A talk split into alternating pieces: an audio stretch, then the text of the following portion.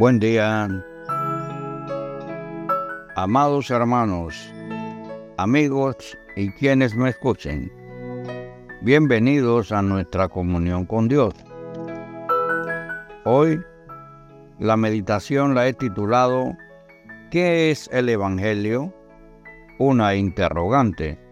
¿Qué es el Evangelio? Para ello estamos utilizando dos versículos del Nuevo Testamento. Uno en los Hechos 10:38 dice así, Jesús de Nazaret anduvo haciendo bienes y sanando a todos los oprimidos por el diablo. Y Primera de Corintios 15 del 3 al 4 dice, Cristo murió por nuestro pe pecados conforme a las escrituras y que fue sepultado y resucitó al tercer día conforme a las escrituras. Las escrituras, la palabra de Dios. Oremos. Padre, en el nombre de Jesús te damos gracias por el día, por tus bendiciones, por la vida, Padre.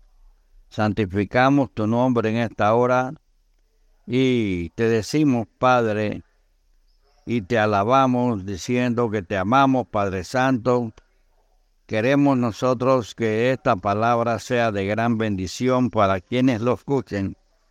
Por ello, Padre, te solicitamos la unidad de tu Espíritu en medio de todos nosotros, para efecto, Señor, de que esta palabra eh, transgreda nuestros, nuestras sensaciones, nuestras emociones, nuestro pensamiento y aún revisar los hechos de nosotros cada día, Padre.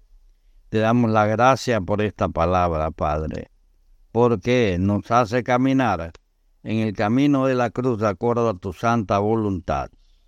Te lo te damos la gracia en el nombre de Jesús. Amén.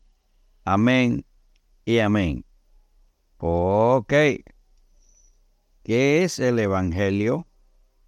El Evangelio no es una doctrina y mucho menos una ideología. Es un mensaje. Proclama que Dios viene a nuestro encuentro por medio de Jesucristo. Este es su objetivo. El Evangelio no solo tiene que ver con la relación nueva y definitiva que se establece entre Dios y el creyente, sino también con las nuevas relaciones entre creyentes, relaciones de fraternidad y amor. Para ser cristiano, uno necesita recibir el mensaje del Evangelio. Es importante, si no recibimos el mensaje nunca vamos a conocer que Cristo murió por nosotros. Es preciso reconocerse perdido ante Dios y depositar su confianza en Jesús, el Salvador. La fe personal en el Señor Jesús establece una relación viva entre Dios y nosotros. Entonces Dios nos llena con su paz.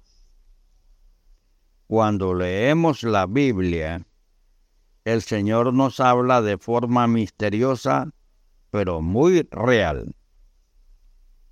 Los evangelios están llenos de testimonios sobre la vida, la muerte y la resurrección de Cristo. Leyendo estos con fe, aprendemos a conocer a Jesús y sus enseñanzas. Este conocimiento no es teórico, sino muy real, dinámico, porque Jesús está vivo y se revela a todo el que deposita su confianza en Él.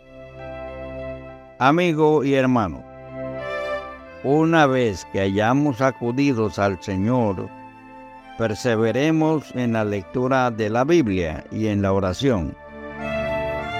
Esta lectura nos llenará de paz y fortalecerá nuestra fe necesitamos esta fuerza para seguir a Jesús y ser sus discípulos. Para ser guiados en ese nuevo camino, la lectura de la epístola del Nuevo Testamento será una preciosa ayuda. Que el Señor bendiga tu día. Hasta luego.